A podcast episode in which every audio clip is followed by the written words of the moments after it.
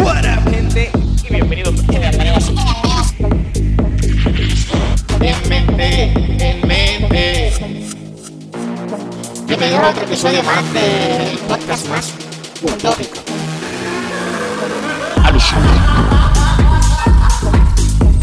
Y sobre todo demente.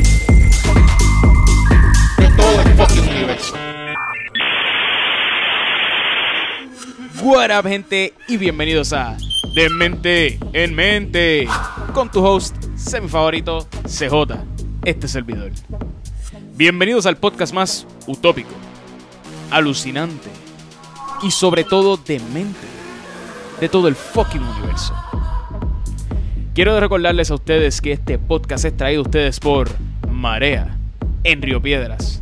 Esta gente está por ahí desde el 1995 dando bandazos aquí en Río Piedras y matando la liga en cuanto a productos de smoking, ropa y tienen hasta un tattoo shop y un jewelry spot ahí mismo. Tú puedes hacer lo que tú quieras ahí.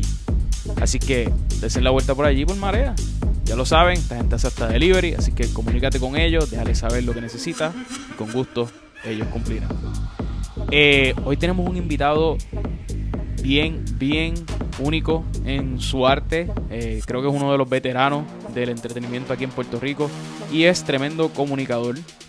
Más allá, ¿verdad? De, simplemente una celebridad este, eh, y, comediante y músico. Eh, creo que tiene muchas cosas, que, muy buenas aportaciones filosóficas, musicales, artísticas, en, en todo lo que, lo que este caballero hace. Eh, hay un buen mensaje detrás. Así que chequense esta conversación. Vamos allá. Silverio Pérez, un placer, un honor. Saludos. Bienvenido. Encantado de estar aquí contigo. De igual forma, me gusta, me gusta la bandera en el fondo. Te lo quería mencionar ahorita, me gusta, es importantísimo. Estoy tratando de conseguir una para este para hacer la parte del set, eh, pero una chiquitita porque es que realmente, imagínate, con este... Este- que, que- lo hago en, en adición también porque en muchas ocasiones cuando uno hace transmisiones eh, uno no sabe hasta dónde va a llegar eh, y de pronto Correcto. alguien me ha mandado mensajes de dónde tú eres, me gusta lo que estás haciendo y entonces ya la bandera de Puerto Rico ahí como que establece un, una nota de que si la persona la ve dice, ah, mira, esto es en Puerto Rico. Definitivo, para que te quede más que claro a ti que estás viendo desde Puerto Rico. Eh, mira, muchas felicidades, este, antes que nada, y, y- y muchas felicidades también por el, este, por el éxito de la canción, de la última canción que, que, sa- que- salió ahora hace apenas una semana, ¿no? Una semana o dos semanas ahora, a finales de año. Sí, cuando hicimos que guárdame un abrazo. Guardamos un abrazo. Guárdame un abrazo. Sí, lo tiramos ahí cuando la pandemia estaba como que eh, calentándose eh, y luego la volví a relanzar y, y ha tenido mucho, mucha recepción porque obviamente eh, los puertorriqueños somos besucones y abrazones y el Definitivo. que esta pandemia nos haya mantenido como que alejados de esa costumbre como que fuerte. No sé cómo, cómo, es algo que me he estado preguntando todo este año, ¿verdad? Eh, o por lo menos en este proceso de lo de la pandemia, ¿cómo, cómo vamos a hacer estas navidades? Porque es que las navidades es el momento más crucial. Imagínate, yo tengo mis padres, mi papá tiene 106 años, está como Coco, está, eh, su mente es súper bien, qué sé yo. Eh, pero cada año que pasa, uno se pregunta si este será el último año que yo voy a pasar navidades con ellos. Mi mamá tiene 95 y está bastante delicadita de salud. Eh, el próximo 9 de diciembre cumplen 76 años de casado. Eh, estoy planificando cómo le voy a llevar una serenata donde se pueda mantener la distancia y todo ese tipo de cosas. Claro. Porque cuando uno tiene padres mayores, uno dice, este año puede ser el último. Y, y eso es como que un extremo, el otro es los hijos, eh, la gente cercana, cómo brego estas navidades, que, que hay como que algo adentro que te, que te mueve a compartir, a tener como que cosas más chulas con la gente. Eh, el reto es bien difícil, eh, pero no hay de otra mano, no hay de otra, hay que enfrentarlo así. Y esta, en este tiempo de, de, cuarentena, bueno, el tiempo de cuarentena que tuvimos y esto de la pandemia, eh, Silverio, ¿qué, cómo, cómo, ¿cómo ha sido, verdad, este, en el caso tuyo? ¿Cómo ha pasado? ¿Qué ha sido la pandemia dentro de la vida de Silverio? Pues ha sido un reto creativo, ha, sido un reto emocional, ha sido un reto económico, eh, ha sido un reto por todos lados. Porque para la pandemia, mi esposa y yo nos traímos al papá de ella, que estaba empezando a dar síntomas de Alzheimer, y lo traímos porque él vive en Macao y no lo íbamos a dejar por allá, nosotros vivimos en Río Piedra. Y entonces la mamá de Jessica también, ya desde María estaba con nosotros. Así que tenemos dos personas adultas con nosotros eh, en el encierro y eso no es fácil porque te tienes que adaptar a una convivencia distinta. A eso súmale el que mi actividad siempre es afuera, dando charlas de motivación, haciendo show, este, en cafeteatro, y de pronto no puedes salir a hacer nada de eso. Y entonces eh, yo leo mucho y, y, y, en esos primeros días teníamos esa preocupación y yo le digo a mi esposa, mira, vamos a enfocar un día a la vez. ¿Qué podemos hacer hoy? Pues qué tal si hago una parodia sobre todo el encierro y se la cantamos a la gente esta noche por Facebook Live. Lo hicimos el sábado 14 de marzo. Hicimos esa parodia, mucha gente la vio y decidí, pues al otro día vamos a hacer algo. Y de pronto, para entretenernos nosotros, empezamos a hacer cosas que se convirtió en un entretenimiento para la gente y de pronto ya era casi un compromiso hacerlo todas las noches. Y, y ya cuando íbamos por 25 transmisiones, eh, empezamos a buscarle temática a las transmisiones. Si era música, pues, ¿qué música cogemos hoy? Pues mira, vamos a coger música de Serrat o música de oh, Silvio Rodríguez. Y entonces poco a poco se fue evolucionando la cosa, mano, hasta que llegó el momento en la transmisión número 100, que hicimos como una celebración, y de ahí en adelante decidimos darle un toque diferente. Eh, arreglamos un poco la sala, compramos luces, compramos un equipito más, nos asociamos con Chubito Muñoz y con Sheila, su esposa, que saben de transmisiones, y de pronto la casa se convirtió en una sala de concierto. Oh.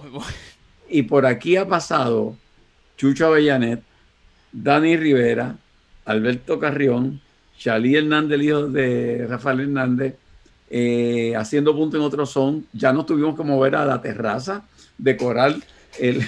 hay que expandir, hay que expandir ya.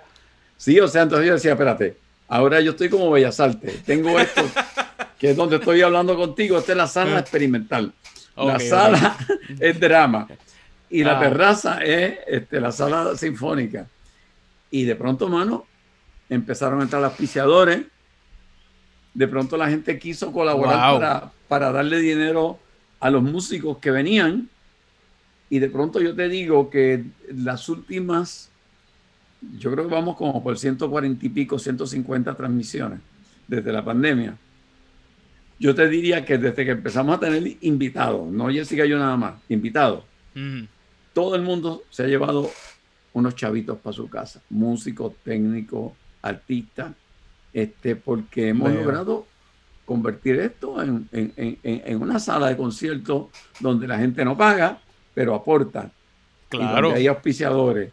Y yo te digo que entonces, para mí, la pandemia ha sido renovación, rediseño, este, descubrir un montón de cosas que ahora mismo, mano, a mí me ofrecen un programa de televisión, no lo quiero. Yo tengo mi propio ¿De veras?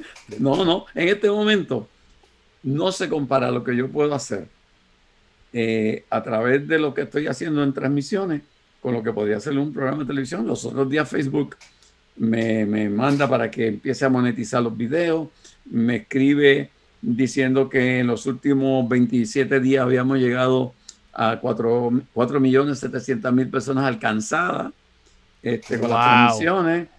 Y después, olvídate, esa libertad. Y eso no se puede comparar con ningún programa de televisión. Así que para mí, ante la pregunta tuya de qué ha sido la pandemia, para mí ha sido un descubrimiento, obviamente. no puedo eh, quitarme de lo que es el dolor de la gente que ha perdido familiares, de lo que es esta amenaza mundial. Oye, CJ, una cosa clara ha quedado. Vivimos en un mundo donde no hay un liderato mundial. ¿Tú te has dado cuenta de eso? O sea, no existe un liderato mundial.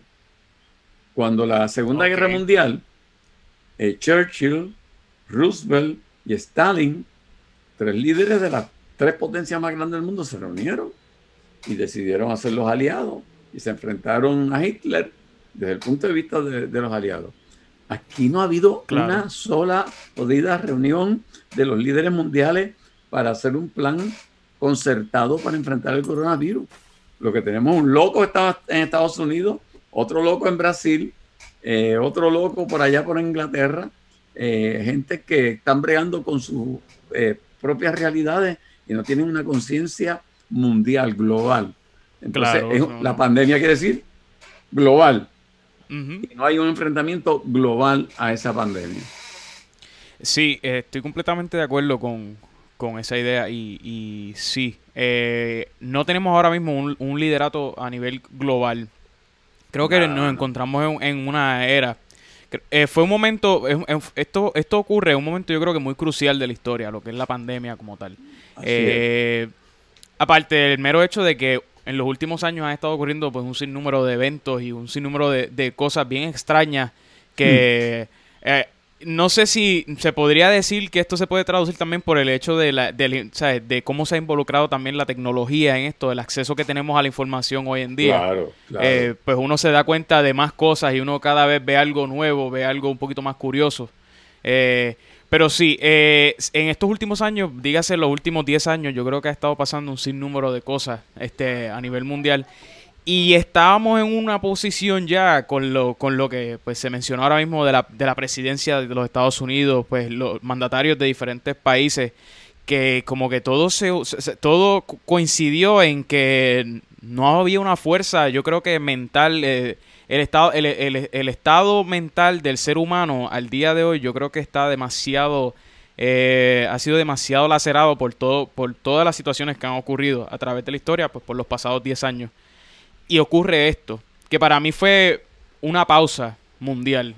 Eh, fue un momento, fue, fue algo, yo creo que es la primera vez que, por lo menos en mi experiencia de vida, obviamente yo soy un joven, yo lo que tengo son 24 años, pero lo que quiero decir es que en mi vida yo aún nunca pensé que yo iba a sentir que la Tierra, aunque realmente no fuera así en el aspecto este eh, pues científico, la Tierra paró de girar por un periodo de tiempo. Nos pusieron en pausa. Nos pusieron en pausa. Nos pusieron en pausa y entonces eh, a mí me parece que hay como un mensaje ahí en medio de todo esto. Eh, las grandes naciones, Rusia, Estados Unidos, tienen satélites que velan que aquel no puede atacar, tienen sistemas antiaéreos, por si viene, se zafa un misil, el sistema antiaéreo eh, automáticamente rechaza cualquier cosa que entre al espacio que está cubierto. Eh, está a través de la tecnología, se puede hasta alterar unas elecciones, como ocurrió en los Estados Unidos hace cuatro años la tecnología, todo desarrollado. Y de pronto, este bichito de tamaño nano, que es mucho más pequeño que un, milímetro, paraliza el mundo, bueno. Entonces yo, yo pienso que eso es un mensaje. ¿eh? Déjense de pendejadas, no se crean la jodienda máxima. Aquí un virus ha paralizado la economía mundial. Entonces, Correcto. A mí lo que me preocupa es que yo creo que no hay una reflexión que siga a eso que tú has visto y que estamos conversando tú y yo aquí. O sea, hay un mensaje de la naturaleza de que es capaz de producir un micro microorganismo que paraliza la economía mundial. Y estos estúpidos jefes de las naciones siguen bregando. O sea, Trump sin conceder que perdió las jodidas elecciones, este, los otros, ¿sabes? En su, en su rollo económico, político, y no se están dando cuenta de que aquí hay un mensaje de reflexión de nuestra propia incapacidad y vulnerabilidad. Claro. Y puede ser, me haga super, ¿crees que pueda ser eh, esto que está sucediendo de que el mensaje no está llegando? Las personas no están, no, no están reconociendo que, que verdaderamente hay algo que está muchísimo más allá de nuestro alcance mental, este, en nuestra inteligencia yo creo que no llega ni siquiera a ese punto de entender cómo esto, estas cosas suceden eh, tan naturalmente. Eh, a nosotros pertenecer a esta, a este, ¿verdad? este, a esta tierra. Estas cosas, ¿sabes? yo creo que no, esto nos está demostrando nuestra vulnerabilidad real, o sea, lo pequeño que somos. Yo, yo nunca, o sea, vuelvo y digo, yo nunca me había sentido tan chiquito, tan chiquito y tan vulnerable con esta situación. Porque algo está completamente fuera de nuestro control. Y entonces, ¿qué pasa? Que el enemigo de la inteligencia es el miedo. El, miedo activa todo lo primitivo que tiene el ser humano. Nosotros tenemos un cerebro desarrollado cuando la época de los dinosaurios, por eso se llama el, el, cerebro reptil, la parte reptil de nuestro cerebro, que reacciona simplemente a protegernos. El, la, la, el mensaje es eh, ataca o huye. Y ante lo que uno no desconoce, pues huye. Entonces la gente está en huida, está en, en miedo. Cuando eso ocurre no hay razonamiento. Y entonces tendríamos que empezar a mirar lo que está sucediendo en la pandemia, como estamos haciendo tú y yo en este momento, desde un punto de vista un poco filosófico, para apartarnos del miedo, para empezar entonces a entender otras cosas hay un cambio climático que se está dando que no nos hemos dado cuenta.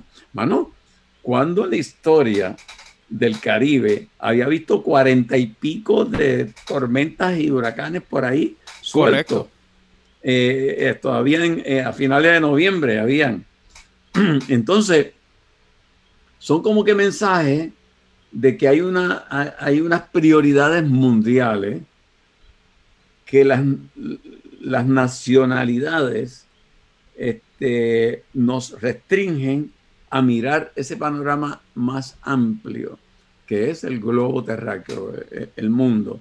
Y entonces, pues los americanos están envueltos en su rollo de sálvese quien pueda. El otro, el, el, presidente también está en esa. Aquí en Puerto Rico, total desinformación. O sea, ¿Cuál es la campaña para que la gente entienda realmente lo que es el COVID? No la hay. No la hay. Es simplemente cierro, abro.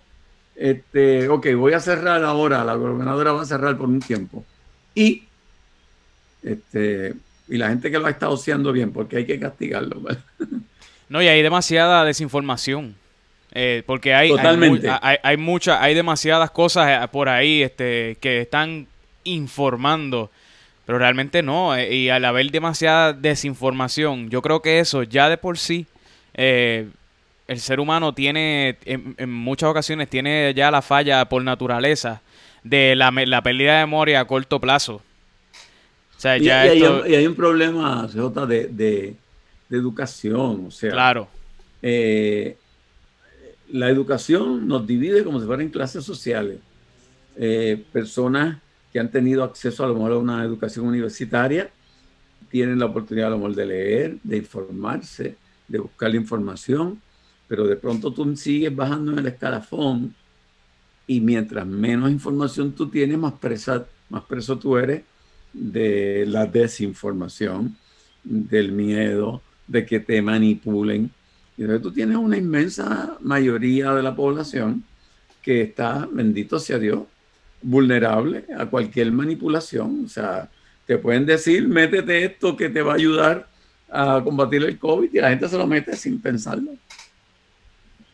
Sí, y yo creo que eso también tiene que, bueno, eso tiene que ver mucho también con los medios, con, eh, me refiero medios, pero a, a, lo, a lo, al mainstream, a lo que, a la gente, a lo que la gente, y volvemos a lo mismo, la tecnología. La tecnología con, su, con, lo que son las redes sociales hoy en día, lo que es los algoritmos, lo que es cómo funciona todo esto. O sea, todo, todo es un sistema que yo creo que, eh, que tiene como fin, pues lo que acabas de mencionar, lo que es la manipulación.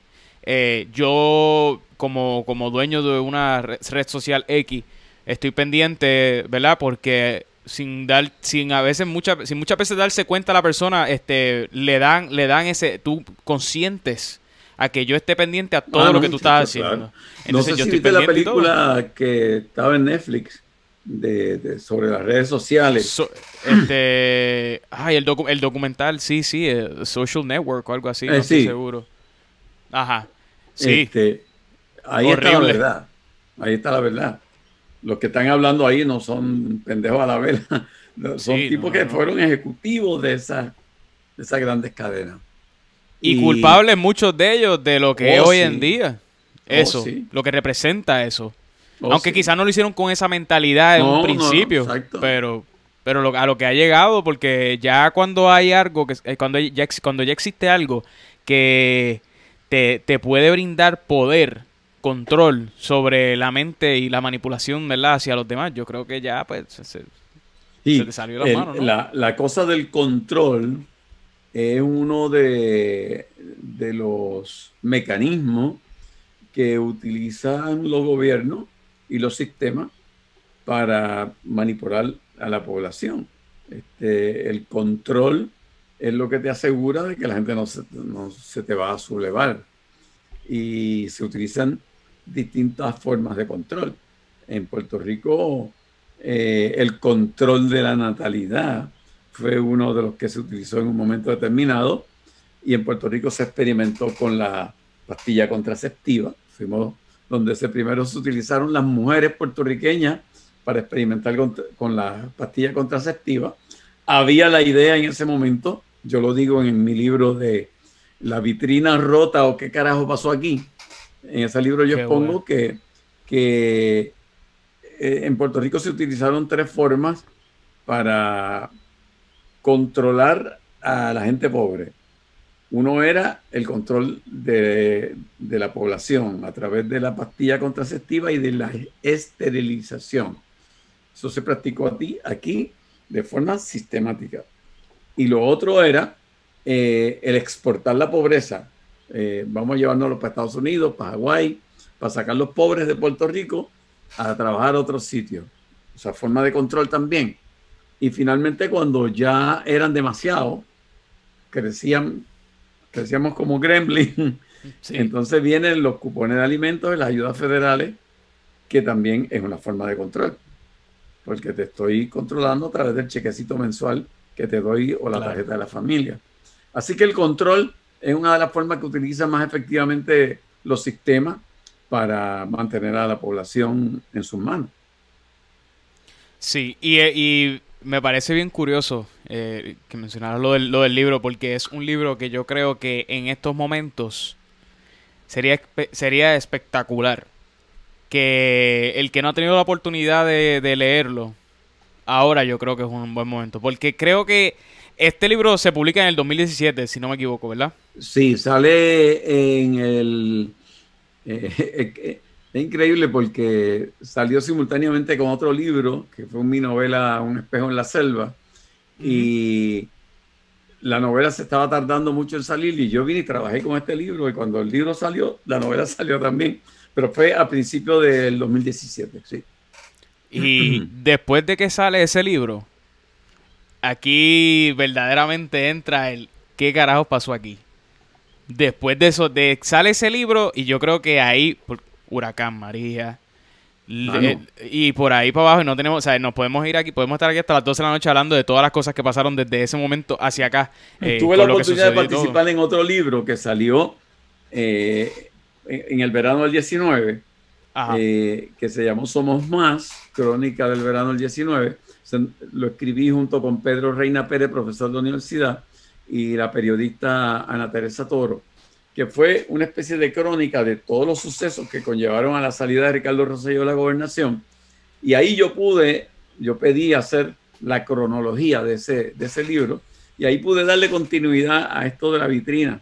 Pero si tuviera, aquí- mismo estoy sentado, ahí debajo, tengo tres cajas de recortes de periódico eh, donde tengo la esperanza que de ahí salga la continuidad de la vitrina de lo que pasó del 2016 al 20. Estos cuatro años han sido los cuatro años más intensos en la historia de Puerto Rico ever.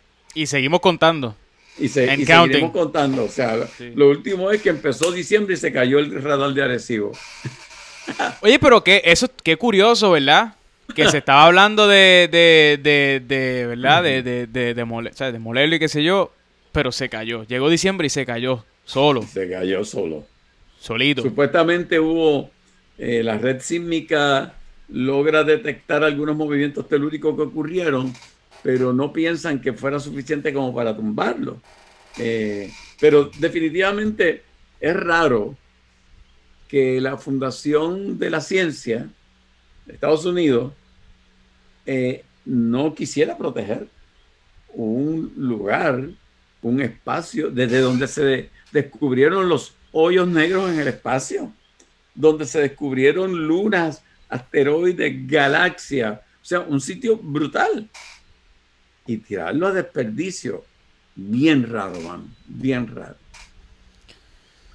Y el, es que, eh, y, y penoso, penoso, porque creo que era uno de, los uno de, los, de los lugares, para mí, por lo menos en lo personal, más importantes de nuestra isla. Eh, uno de los, uno, y, y del mundo, obviamente. En pero, un momento pero- determinado fue el radiotelescopio más importante del mundo, punto. Eh, Y estaba aquí. Y posterior- posteriormente, China logra montar algo más moderno, pero éramos el segundo, ¿ok? Ajá, sí, ¿no? Como quiera que sea. Chi- Hello, China, Puerto Rico. hello. exacto. Este. Bueno, como, como. Me gustaría hablar con, co- este, con, con- contigo, Silverio, en el aspecto, ¿verdad? Este, con la mentalidad de ingeniero.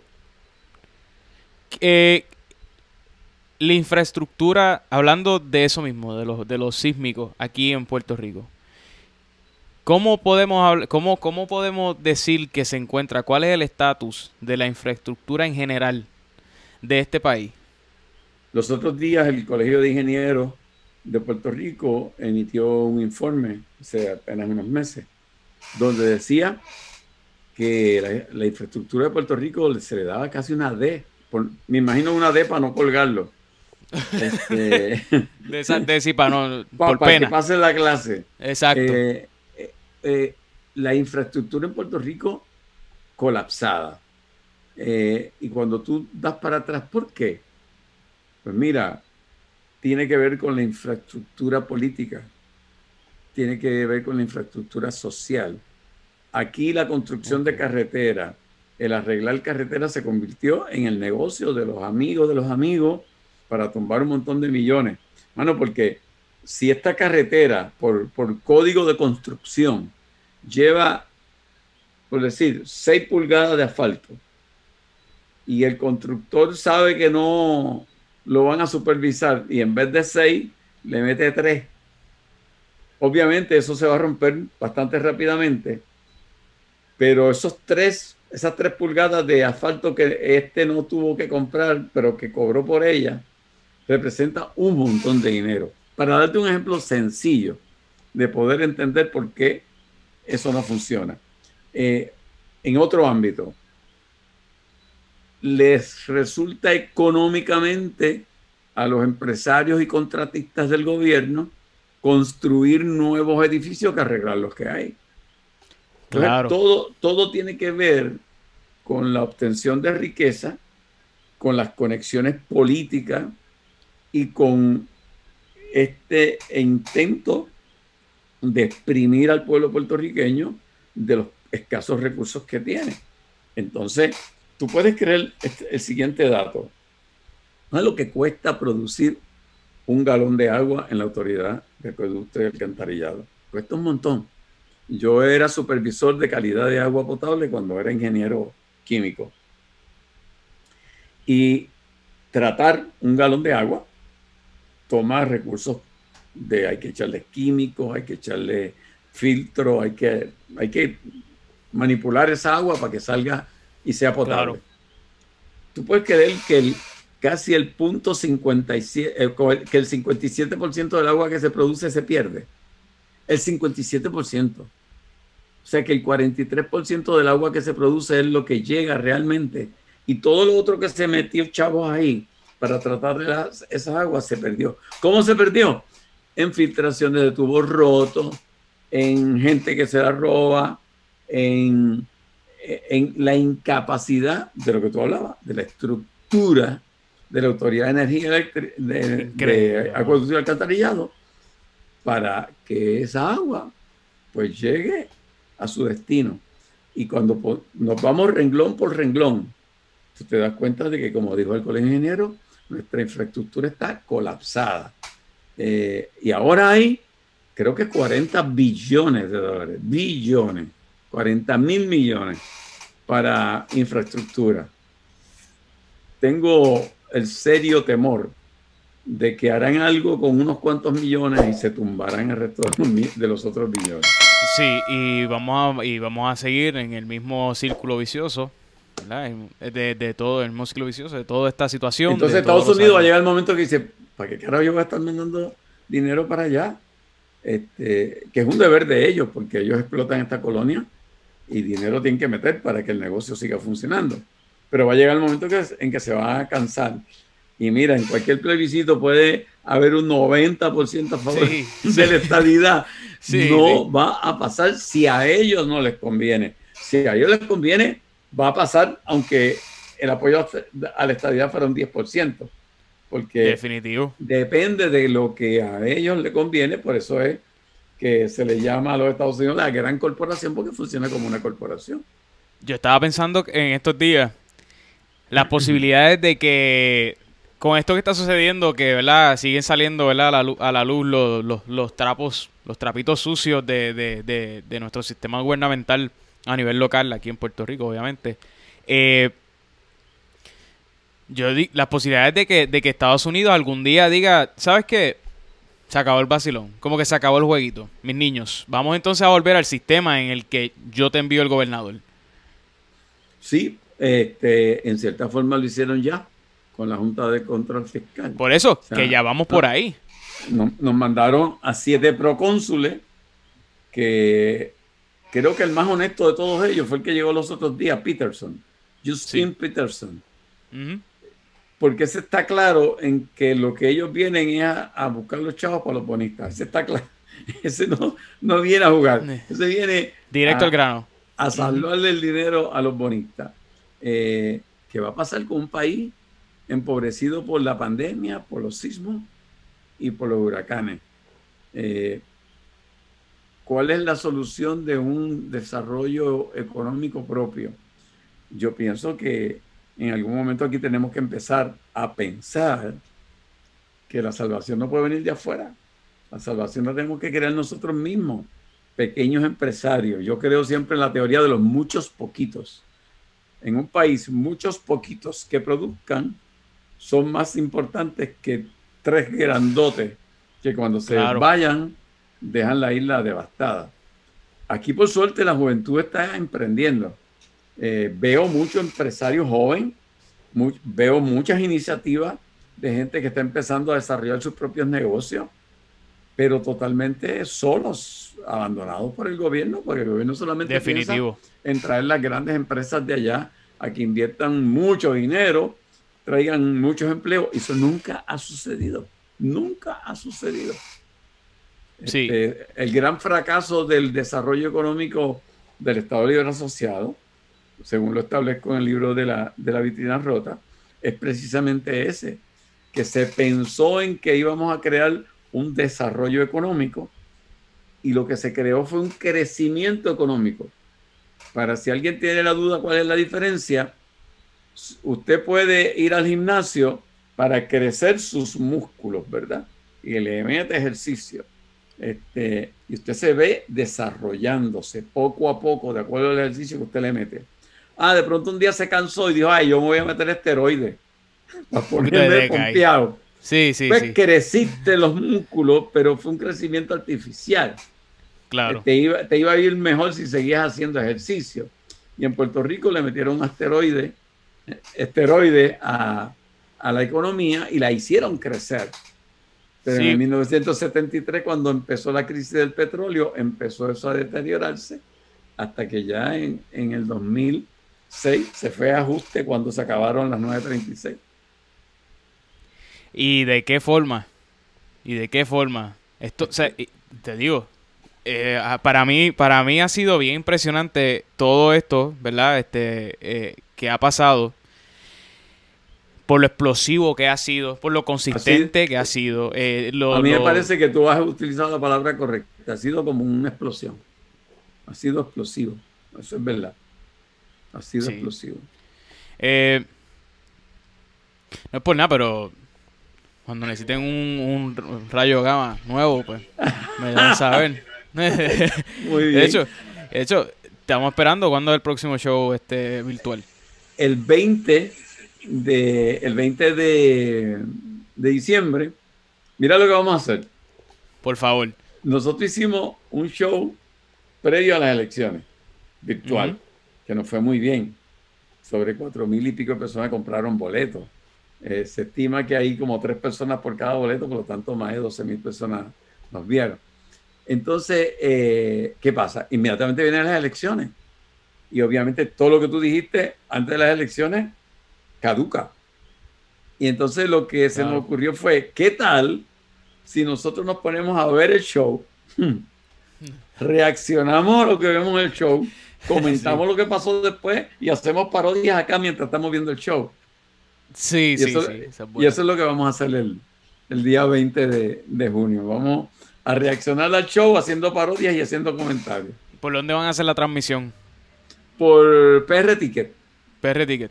Por PR Ticket, sí. Ok. Este, Este, ¿Y la este- gente puede conseguir los boletos ahí mismo? Ya, de hecho, hoy es que empezaron los boletos a estar. Eh, Ah, pues hoy, perfecto. cuando nosotros estamos grabando este podcast, que es el, Sí. el 2 de diciembre, eh, están disponibles. Y tengo una curiosidad. ¿Tú eres estudiante? Actualmente no, pero estu sí, o sea, eh, nunca terminé mis estudios pues porque tuve que continuar trabajando. Realidad, ¿no? La realidad de aquí, pero sí. ¿Y en sí. qué trabajas? Pues mira, actualmente soy empleado eh, de una línea aérea en el aeropuerto. Ah, qué en el bien. aeropuerto. Uy, estás en sitio peligroso del COVID. Sí, eso, eso, eso mismo. Estás loco, estás loco Josco que entra por ahí, ¿verdad? Podemos, Silverio, cuando tú quieras, podemos setear la fecha. O sea, hacemos el otro y nos sentamos y ¿sabes? podemos estar aquí por lo menos cinco horas hablando de todo lo que Eh, se ve en ese lugar Actualmente. ya- ya- es que me imagino. Eh, Es que eh, con lo, con lo que uno ve nada más en las calles del Río San Juan y en el condado, es como para saber que, que tiene que ser una loquera estar en el aeropuerto trabajando. ¿no? ahora mismo, solamente para los que están viendo esto, ¿verdad? Este, y, y- o escuchando, eh, solamente en el aeropuerto hay un puesto de seguridad que está funcionando. Usualmente son dos. So- usualmente son dos puestos de seguridad. Este. Y ese puesto de seguridad es el que está utilizando todas las, todas las líneas aéreas que están operando actualmente. No lo puedo ¿Qué creer. pasa? A veces estas líneas aéreas no se ponen de acuerdo unas con otras para la cantidad de vuelos. So, a veces puede ocurrir que hayan cuatro y cinco a seis vuelos saliendo a la misma hora y esa misma gente haciendo la misma fila. Cada, cada uno de esos avioncitos se lleva sobre 100 personas. Claro, a veces hasta la- sobre 200 personas. la gente, Imagínate esa fila. la, la gente tiene la ilusión de que, de que porque estás a seis pies, estás protegido y hoy tienes mascarilla, pero de pronto no te estás dando cuenta de que todas esas personas están tocando, está tocando cosas que tú las vas a tocar también. Y hay un ambiente que se está cargando poco a poco. Y en el Claro. momento en que tú te descuidas, se te pegó, se te pegó. No, Yo y que es una falacia. Ahora mismo los seis pies allí no se está. Eso no es algo Claro. real. Porque Claro. realmente ya se ha salido. Yo entiendo que ya De se ha salido de control. Ya no hay control. forma. Y. Te, sí, pero te estoy hablando de que los otros días tenía. Y salió hasta en Facebook. Varias personas tomaron este video. Esto no es algo que me estoy inventando. Esto es algo que puedes ir a, a cualquiera de las redes sociales, Facebook, Twitter, cualquier sitio. Puedes encontrar que, que subieron videos de filas, pero te estoy hablando de unas filas que parecían las calles San Sebastián en sus momentos más asquerosamente llenos. Wow. Eh, filas que llegaban de un terminal C a un terminal A.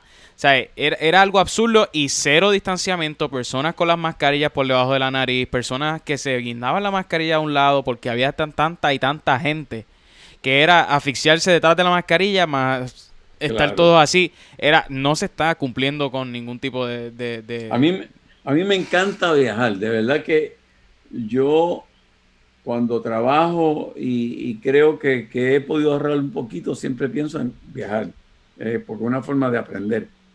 Eh, y yo desde, fíjate, desde noviembre del año pasado no me he montado un avión. La última vez fue con los Gamas, a Kissimmee, fuimos a hacer un, un espectáculo allá.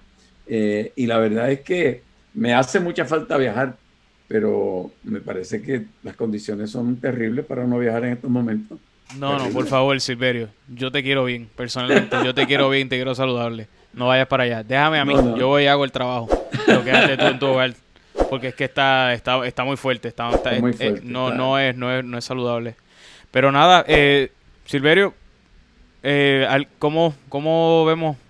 ¿Qué vemos próximo de, de, de ti? Parte de ya tenemos el show de los gamas, ¿verdad? Este, ¿qué, qué más hay Seguir haciendo por las ahí? transmisiones por Facebook Live. Las transmisiones. subiéndolas a, a- a- otro nivel. Pero mira, eh, yo creo que, que este año que comienza eh, ya me está picando la vena de que tengo que sacar un próximo libro. Yo tengo ya 13 libros publicados eh, personales y he participado en tres libros adicionales, dos de antología y el que hice con Pedro Reina y con Ana Teresa.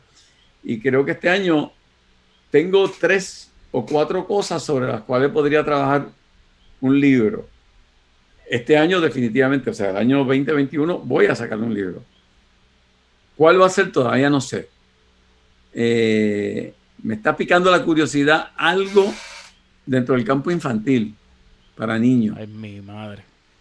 Este, sabes que he estado cultivando la décima, que es una, un reto brutal.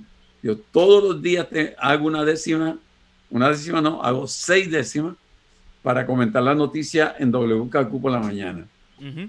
Eh, la décima es un reto bien brutal porque tú no, no es cuestión de rimar, no, no.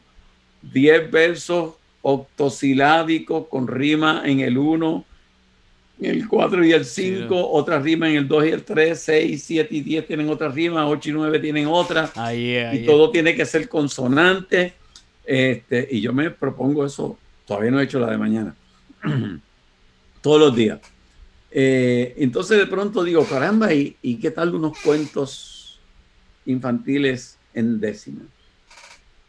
¿Y qué tal si uno un coge cuentos tradicionales y le das un giro a lo Puerto Rico y a la misma vez le pones la décima?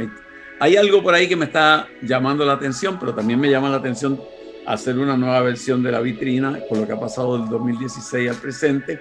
Me llama la atención también hacer un libro sobre las parodias que yo he escrito para los rayos gamma. Este, todo eso me llama la atención, pero veremos a ver, veremos a ver qué pasa. Pues, Ya, estamos ya me tengo que ir preparando para la transmisión en 10 minutos de mi Facebook Live. Eh, pero este, ha sido bien chévere conversar contigo. Yo creo que tenemos que hacer una segunda parte. Sí, sí, definitivo, definitivo. Y, y muchas gracias por la oportunidad, este Silverio. Yo sé que tienes ese compromiso ahí y te lo agradezco muchísimo. Fue un honor, un placer. Eh, ¿Dónde la gente te puede conseguir? Las redes sociales. Silverio Pérez PR en Facebook, en Instagram y Silverio PR en Twitter. Nice. A nosotros nos consigues en Facebook como Demente en Mente PR, en Instagram como Demente en Mente PR y en Twitter nos consigues como Demente en Mentes. Mentes con S al final. Así que muchas gracias Silverio, fue un placer, espero verte pronto. Mucho éxito, mucha salud a ti, a la familia. Gracias. Este, y a ustedes que nos están viendo, muchísimas gracias por estar aquí hoy. Eh, cuídense unos a los otros, mis queridos Dementes. Chao. Bueno, esto fue una presentación de Demente en Mente. y la verdad es que me lo disfruté mucho. Hasta una próxima edición. Utópico, alucinante y sobre todo, de- ¿sabes qué? Voy a empezar de nuevo. Con tu host, semi favorito, Semi. Mala mía. Diablo, parece mentira. 500 podcasts más tarde todavía me confundo.